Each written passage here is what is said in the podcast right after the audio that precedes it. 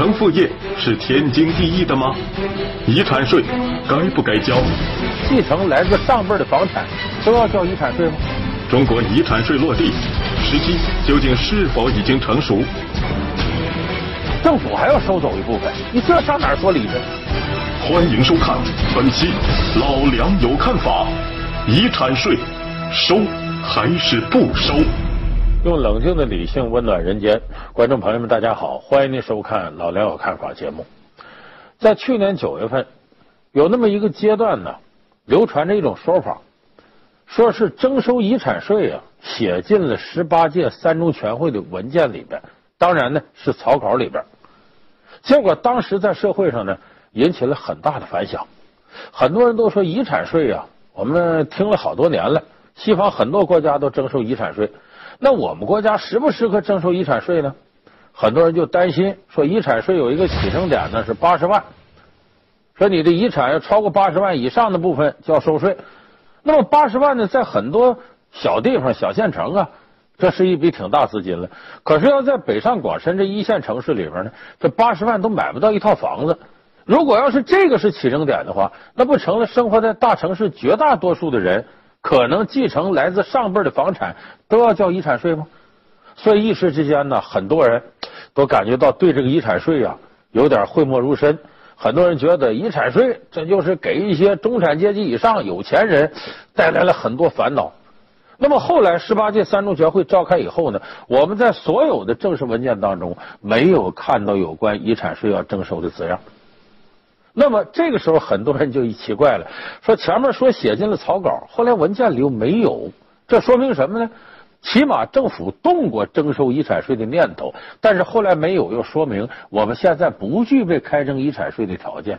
那么遗产税将来会不会征收呢？如果征收，我们应该有什么样的理由来接受这个遗产税呢？所以咱们今天要给大伙说说有关遗产税的一些法律依据的问题。我国对于遗产税，曾在一九四零年有过征收的历史。新中国成立后，曾在一九五零年发布的《全国税政实施要则》中，对遗产税做了简单规定。但基于当时中国社会的情况，确定暂时不予开征。从上个世纪九十年代开始，到二零一三年，遗产税被写入十八届三中全会文件草稿，遗产税的征收一直处于试水阶段。遗产税究竟是怎样的一种税？对于它的征收又有哪些合理性呢？那么遗产税呢？顾名思义呢，就是说向遗产开征的税。它指的是呢，根据被继承人死后的遗产，然后向继承人或者受赠人按一定额度收取的税费，这为遗产税。那么任何一种税种，呃，跟大家讲最实在的。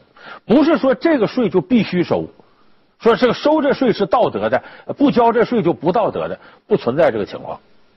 现代社会里收费收税是干嘛的呢？主要是纳税人纳税人们，我们交了钱，把这税交上去了，是购买国家和政府给我们提供的服务的。所以就说，如果我们购买到了服务，这服务也合格，那么纳税就有正当性；反之就不具备正当性。至于收哪样税，这是需要政府和老百姓之间商量，我们要通过立法走程序的。那么现代社会里征收遗产税，它的合理性在哪儿呢？有两点。第一个呢，是我们现在这社会啊，有钱人也越来越多了。那么有钱人呢，如果把这个钱呢都传给自己的继承人，自个儿的儿子女儿，那么第一个，他儿子和女儿没有经过什么劳动努力。就凭空得了这么大一笔财富，尽管是自个儿爹妈的，这就有一个不公平在里边。另外一个呢，如果是这样一辈一辈传下去的话，有可能形成财富上的马太效应。马太效应是指好的愈好，坏的愈坏，多的愈多，少的愈少的一种现象，广泛应用于教育、金融、科学以及社会心理学等众多领域。社会学家用马太效应这一概念，描述社会生活领域中普遍存在的两极分化现象，就是穷的人越来越穷，富的人越来越富。因为我们知道，谁有钱，谁这生意好做。你要没本钱，你空手套白狼很难干。所以就说这种征税的方式，首先一个呢是缩小贫富差距，增加一点起点上的公平；第二个，收上来这个税呢，用来这个政府运转呢，呃，社会公益事业可以增加政府的财政厚度，更好的为老百姓服务。所以，这是现代征收遗产税的这种理念。西方有一百多个国家呢，也都开始征收遗产税了，都有过这样的经历。那么，遗产税是从什么时候开始？古时候征收遗产税，他的目的可不是为人民服务。最早这得追溯到古埃及。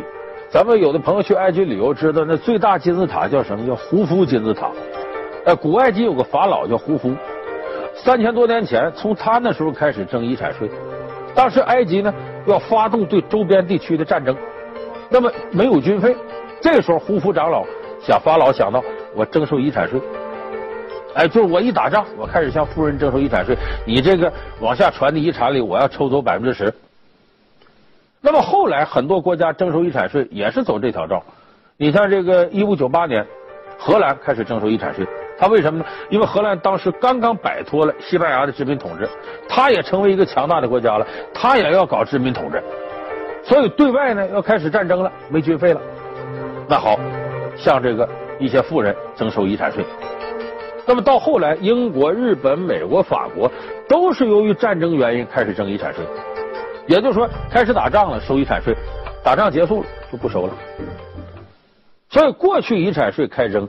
都是国家的一种需要，一种现实的需要。战争，它和我们现在的这种征收遗产税的理念是完全不一样的。有人说，那现在征收遗产税，它就具备了一定的合理性。那是不是在中国现在就应该征收遗产税呢？试水多年，迟迟未动。什么是阻碍遗产税落地的背后力量？税交了那么多，但没有任何和遗产税有关的税种。一旦开始征收遗产税。又会增添哪些社会问题？这姚明那么高，给他截肢吧；范冰冰那么漂亮，给他毁容吧。老梁有看法，遗产税收还是不收？精彩继续。有人说，这现在征收遗产税，它就具备了一定的合理性。那是不是在中国现在就应该征收遗产税呢？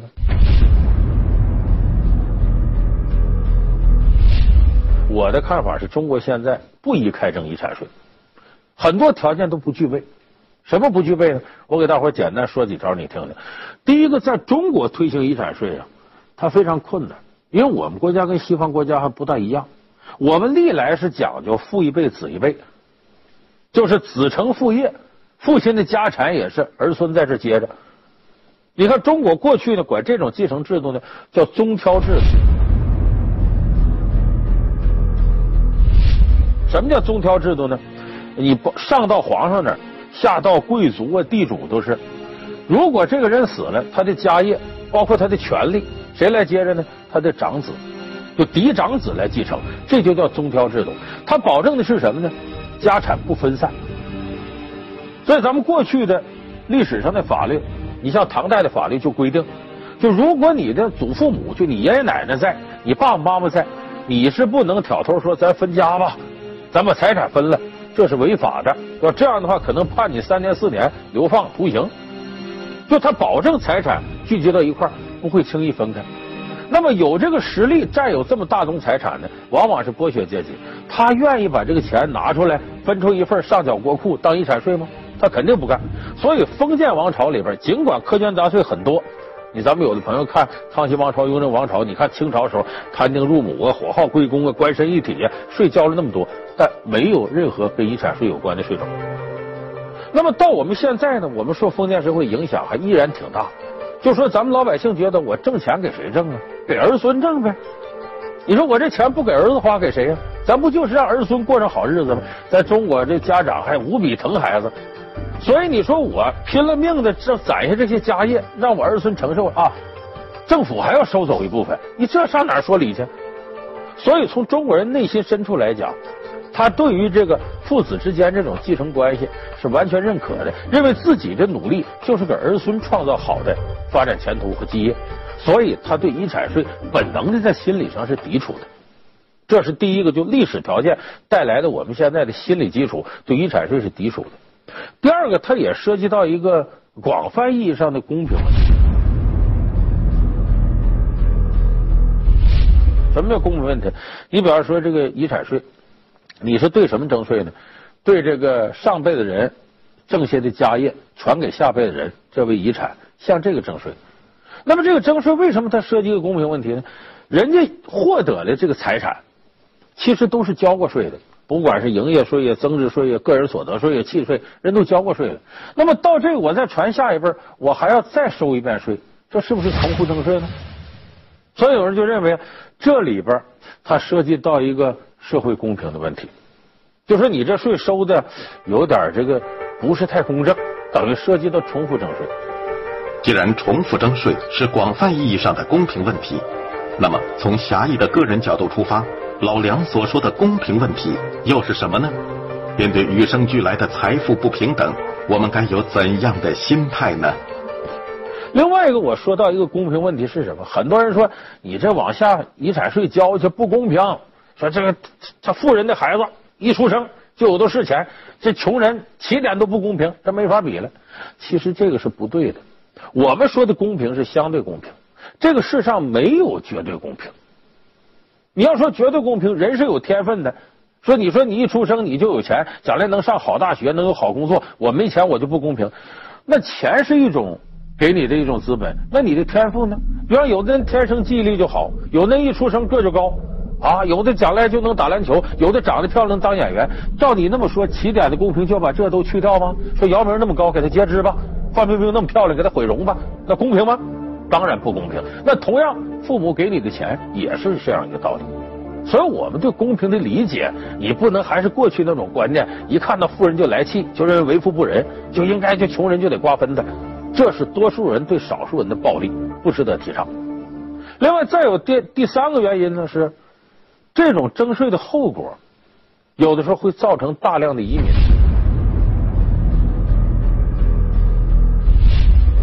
你咱不说征税，你就说这个收别的税种啊，就像个人所得税、营业税，咱们有的国内的公司。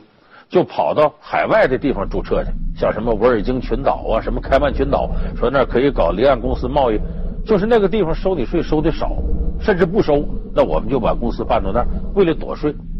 那么你这个遗产税，如果你开征了的话，那国内就会有相当多的富人考虑，我得把钱挪国外去，哪儿不收遗产税我上哪儿，为了完整的全给我儿子。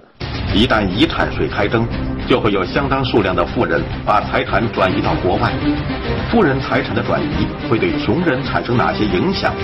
又会对社会整体的发展产生什么样的后坐力呢？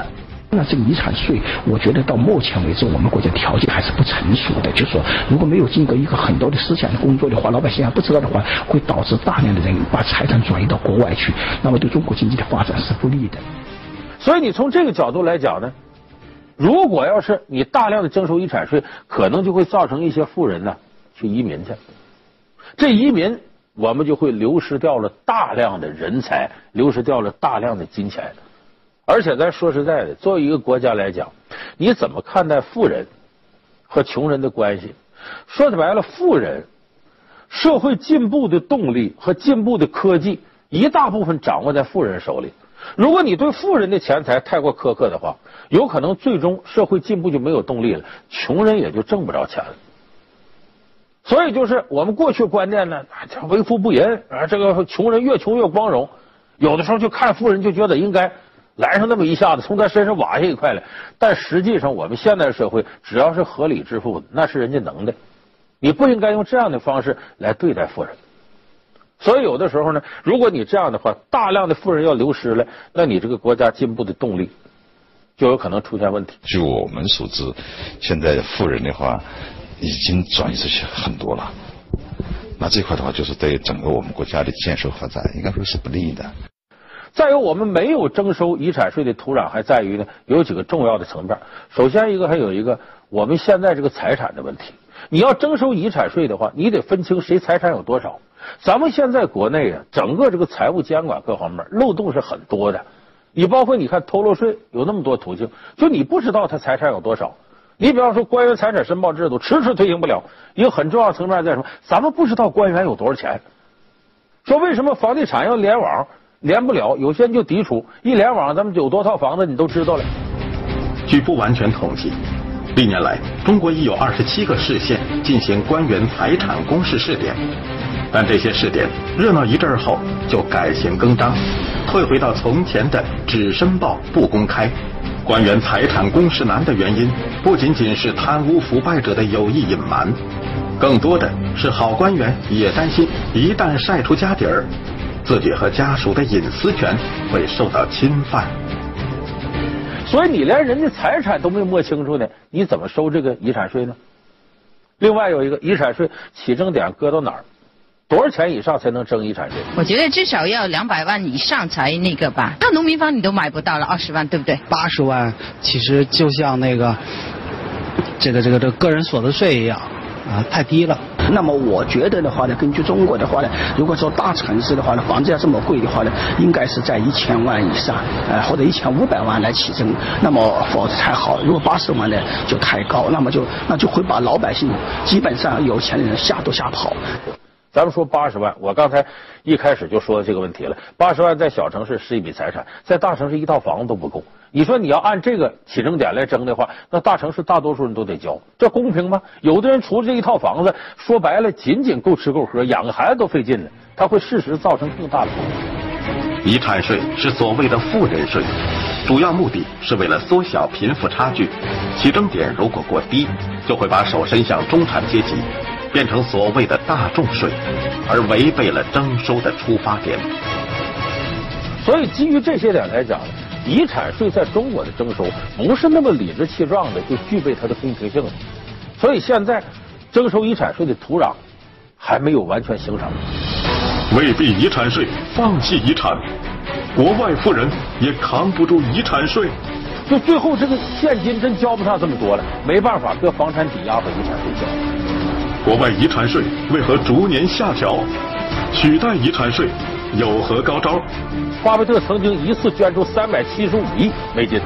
老梁有看法，继续为您讲述：遗产税收还是不收？但有人说，那照你那么说，国外怎么那么多地方征收遗产税呢？咱们可以看看国外征收遗产税的状况。在美国。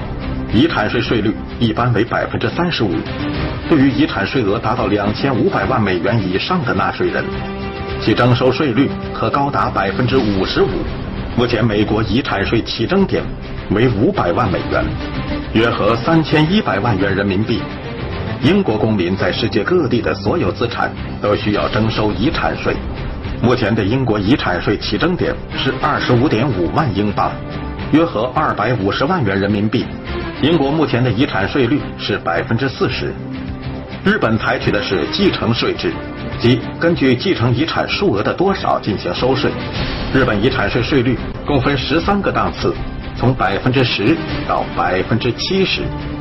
比较早，在一七九六年呢，英国就开始征收遗产税。英国的遗产税呢，开始征收的比例是非常高的，很多富人觉得他承受不了。后来他把这税率一点点调，现在来看呢，英国的遗产税是那样：单个人继承是超出三十二点五万英镑就收遗产税；两口子就是你两口子可以继承六十五万英镑不用交税，六十五万英镑以上的要交百分之四十的税。这个税可以说有人说这太高了，百分之四十，还有比它高的。你看日本，日本历史上它的遗产税就非常非常高，高到什么程度呢？这遗产税。有些有钱人继承遗产的时候都交不起了，说这怎么会交不起呢？你看，呃，日本历史上有一个皇后叫美智子皇后，美智子皇后她父亲呢，呃，叫正田英三郎，是日本一个大公司的老板。他死了之后呢，留下了大概三十三亿日元的财产。然后这美智子呢，兄弟姐妹四个人继承了，继承之后每个人呢，大致这个分呃八亿多日元。但是这三十三亿日元的总遗产呢，要交十七亿日元的遗产税，结果这哥几个交不起了。最后怎么交的呢？美智子放弃继承权，然后呢，哥几个用现成的房产抵押。说你这不对，他三十三个亿去十七个亿，这还剩十六个亿，怎么交不起呢？那遗产它不光是钱呢，还有股票。还有不动产、房地产什么的，就最后这个现金真交不上这么多了，没办法，搁房产抵押把遗产税交了。就说富人有的时候他也扛不住这遗产税。美国呢，他是做了很大幅度的调整。在美国二三十年代，遗产税份额高达百分之七十以上，就是最高的比例。你看，一九三七年，美国那石油大王洛克菲勒，他死了之后呢，他百分之七十的财产交给美国政府，这当时令很多美国富人呢就觉得没意思了，说我们这么扑腾还有啥用啊？我们一死，政府收走一多半，我们给谁挣钱？不是给儿孙挣钱，甚至不是给社会挣钱，是给政府挣钱政府给收走了。这不也是我们现在有的富人提出来的吗？我这个辛辛苦苦打拼，最后我一死，这钱我儿子捞不着多少，都交给国家了，那我还使劲干啥呀？我有那么在我活着的时候，我吃喝玩乐，我都把它花它，我直接或者让我儿子都挥霍它，所以这个也不利于财富的积累。美国后来呢，一点一点把遗产税额度往下调，到小布什那时候还有一年取消遗产税。二零零二年一月一日。美国前总统小布什推行的大幅削减遗产税的提案正式开始实施。根据该项法律，遗产税的税率开始下降。二零零一年为百分之五十五，二零零七年降低到百分之四十五，二零一零年则停止征收一年。你再看澳大利亚这些国家，压根不收遗产税。它不收遗产税有个好处，就一个国家想要富强呢，你得富人多吧。富人多有什么好处呢？投资多，投资多怎么办？要外头的富人都到你国家投资，你不就更富了吗？所以澳大利亚不收遗产税，很多欧美的富人都跑到那儿去。我把财产转移到那儿去，到那儿之后，这个我也不交遗产税了，都给我儿子了。但是给儿孙这钱，你在所在国家不能都躺在银行吧？就躺到银行，那不也给这个国家的银行业呃带来好处吗？要拿出来投资，那对这个国家产业发展更好。所以说，很多国家不收遗产税，原来曾经收遗产税的国家一点点取消，这现在是世界一个主要的潮流。西方很多发达国家都在逐步的降低遗产税税额，乃至取消遗产税。那么，当然，我说这个不全是西方国家出于国家发展的功利目的，还有很重要一点，他找到了一条啊能取代遗产税的方式。什么方式呢？我们看这遗产税，你收了为了啥？从这个。政府的功能来讲，是为了更好的投入社会公益事业，为更广泛的人群服务。说白了，均衡贫富差距。那么现在西方很多国家就找到了超脱遗产税以上的一种方式——捐赠。咱们可能很多朋友知道，这个曾经的世界首富比尔盖茨跟巴菲特，他俩都大量的捐赠。巴菲特曾经一次捐出三百七十五亿美金，多大一笔额度啊！巴菲特就说：“我带着巨额财富死去是耻辱，我要把它捐赠给社会。”比尔盖茨也说：“我死之后，就给我几个孩子留几百万美金的遗产，剩下的我我全捐。”我们不会将财富留给子女，或者挥霍在购买豪宅之类的事上。我们要用一种积极的方式将它回报给社会。I believe that somebody in my position, who has everything they could possibly want, you know, a charmed life. to take a bunch of stock certificates out of a safe deposit box where they've been sitting 40 years. They have no utility to me, zero, no marginal utility. They have all kinds of utility to people all over the world, and whether it's through medicine or education. Or, I just think that it'd be, it'd be madness not to do it. 现在美国有过一个统计吗？就说美国人他的收入超过五万美元年收入以上的，大概他会捐出百分之四点七平均。 就一年，美国个人他的捐赠达到一千三百五十亿美金，就占着整个捐赠的比例那一半还多呢。就说这个捐赠出的钱，那不一样，政府用来为人民服务了吗？所以他找到一个捐赠的途径，捐赠呢是心甘情愿的，对社会风气净化有好处；而收税呢是政府一种行为，往往有时候会遭到大家一种抵抗。你说这两个哪个效果好？在西方社会，捐赠正在逐步替代遗产税的社会职能。那么是什么样的观念让慈善捐赠被推行？而在中国，捐赠是否也能像西方国家一样被广泛接受呢？那说为什么人家能捐赠？中国能不能这么干？中国不行。中国咱们就挣钱就是给儿子。咱们现在之所以中国的富人根本做不到像美国富人那样把钱捐出来，还有一个重要的是，中国人信奉的东西里边呢。有好多对于保住自己的财产呢，它是形成了一种根深蒂固的东西。你看西方国家，咱们说中国有人炫富啊，我这这个玛莎拉蒂开着，什么包拿着。你在欧美国家很少看到炫富的，为什么呢？这就跟他的宗教有关，他的捐赠和他的宗教思维有直接关系。过去信奉天主教的国家呢，说我一个月的收入啊，我要拿出百分之十来捐赠，这叫十一税。你听着，这也跟上税差不多。但是后来呢，发现呢，有钱的人捐的就多，教会就重视；没钱的人捐的少，教会也看人下菜碟所以后来呢，这个天主教呢，在这方面得到的拥戴就少了。而新兴的新教，就我们也管它叫阿尔文教派，他提出个理论是什么呢？就说我们每个人呢，你捐赠是干嘛？我们都是上帝的子民，我呢是被上帝选中的代表，就说白了，呃，代表上帝干点事儿。就是你为什么能挣着钱呢？上帝认为你优秀，你能挣着钱，那你替上帝干什么事呢？挣完钱之后再把钱散了，替上帝再给那些需要帮助的人。所以这种思维方式就决定了每一个有钱的人，他不会轻易拿着钱挥霍。我的钱怎么来的？上帝选中了我，我很优秀，那么我更要很优秀的替上帝完成任务，把这钱再散出去。所以为什么西方国家你很少看到炫富的？他这个思维，这钱我是过路财神，这不是我的，我得替上帝把财散出去。那我还炫富干嘛？这上帝给我又不是我的钱，所以他这个宗教信仰，咱们得承认，它有推动社会前进的积极作用。所以像美国这样国家，他的个人捐赠比例很大，他当然就能取代遗产税。所以他有降低遗产税税额，乃是取消遗产税的条件。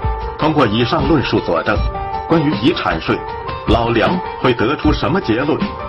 除了遗产税，还有什么税种是西方国家普遍存在，但在中国缺少征收的土壤呢？如果中国要开征，恐怕短时间之内这个条件是不具备的。所以，就是我前面的分析呢，我认为为什么十八届三中全会的草稿里边文件草稿里写了遗产税了，后来正式公布的文件里头又没有了？我想政府是动过收遗产税的脑筋。但问题就在于遗产税征收它的公平性和正义性，在当前中国具不具备？我再举个例子，就像我们征收物业税、房产税，房产税西方国家普遍征收，就是在持有环节，哎，呃，征这个房产税。可问题房产税呢，它必须有完善。例子就像我们征收物业税、房产税，房产税西方国家普遍征收，就是在持有环节，哎。呃，征这个房产税，可问题房产税呢？它必须有完善清晰的产权。我们国家房产是七十年产权，七十年之后，不管是自动续权什么的，它起码没有在法律上明确你拥有永久产权。永久产权都不是你的，你向人征收房产税，这是不是有点不恰当呢？产权都不不永久不是我的，我现在就给你交税。所以你不能光看人家在那哈稀里糊涂收房产税收的这么痛快。西方国家是经过一百多年确权，市场经济的社会两个基础，一个是产权，一个是契约。我们现在得对产权和契约进行尊重。有人提出中国现在有创造财富的机制，可是缺乏保护财富的机制，就是随时有可能通过税收或者其他方式，你的财产呢可能就被拿走一部分。所以有一些人移民是出于什么？不是出于求发展，他要保护自己财产的安全。当然，这个财产要不是好到折的，那是另外一回事，是另一种法律问题。所以就说我们现在的政府经过深思熟虑啊，在文件里没有写征遗产税，这说明呢，我们起码是经过一个细密的论证过程。因为收税呢，它不是先天正义的或者先天邪恶的，收税呢，西方国家管它叫拔毛的艺术，就是在大鹅身上拔毛。你怎么能拔更多的毛，还不让这鹅感到疼叫唤？这是收税的艺术。眼下中国开征遗产税也如拔毛一般，如果这个鹅没反应，可以一拔它疼了。那就说明你现在来征这个税，它是有问题的。所以通过我们这些分析，我个人得出一个结论：眼下的中国并不适宜开征遗产税。校园性侵案频繁曝光，谁是真正的罪魁祸首？犯罪嫌疑人是罪魁家长是祸首。当罪恶之手伸向祖国的花朵，我们又应筑起怎样的防线？你的背心和裤衩覆盖的地是不能让陌生人碰触摸的。下期老梁有看法，关注校园性侵，斩断伸向孩子的黑手。好，感谢您收看这期老梁有看法，我们下次节目。